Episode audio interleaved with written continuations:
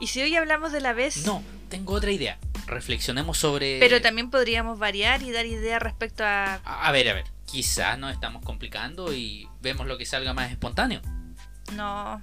Igual debemos pensar un poco lo que vamos a decir, si no vamos a parecer dos locos tirando ideas sin rumbo y sin sentido. Bueno, en algún momento vamos a tener que llegar a un consenso. En eso estoy de acuerdo.